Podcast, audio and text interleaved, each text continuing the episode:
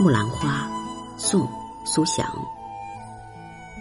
江云叠叠遮渊浦，江水无情流薄暮。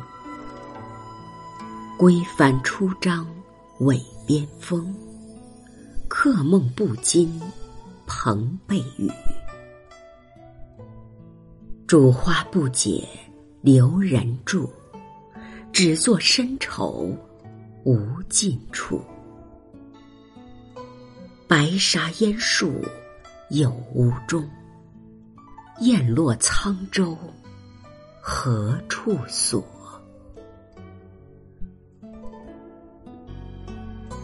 苏翔字养直，李州人，后徙居丹阳，又自号后湖病民，有后湖词。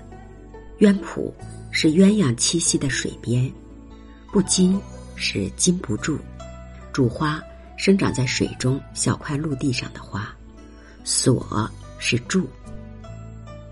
这首词主要是抒发羁旅愁怀，上片呢是描写离别的情景。江云叠叠折鸢浦，江水无情流薄暮。这首两句主要是描绘离别之地的景色，烘托伤别的氛围。词人把离别之地唤作鸳浦，颇有深意。鸳鸯。常用来指相爱的一对恋人，因而此处是暗指词人正与心上人分别，而这鸳浦被重重叠叠的江云所遮蔽，这就暗含着两个人不得不分别的仇恨。江水把船推送至远方，因而词人埋怨他无情。留字用得颇为精妙，他把孤帆随流水驶入夕阳的情景，生动的。展现了出来。归帆出张尾边风，客梦不禁蓬被雨。这两句是写船行途中的景况，揭示他心境的悲凉。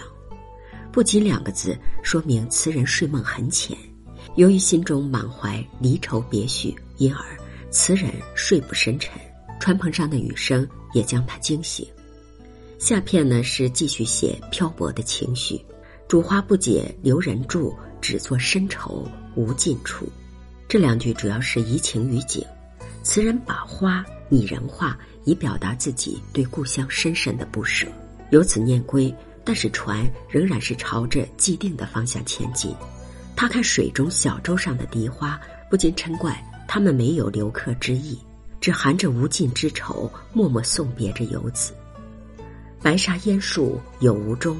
雁落沧洲何处所？末两句是以景结情，含有无尽之意。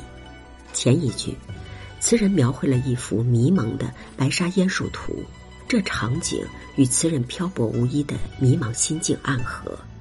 后一句，通过词人对大雁的发问，来表现出词人对大雁的关心。词人对于大雁栖息何处的关心。其实蕴含着他自己对于前路茫茫的怅惘。木兰花，宋·苏翔。江云叠叠遮渊浦，江水无情流薄暮。归帆出张尾边风，客梦不惊蓬被雨。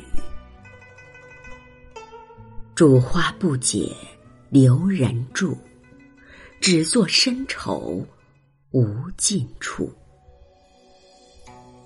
白沙烟树有无中？雁落沧洲何处所？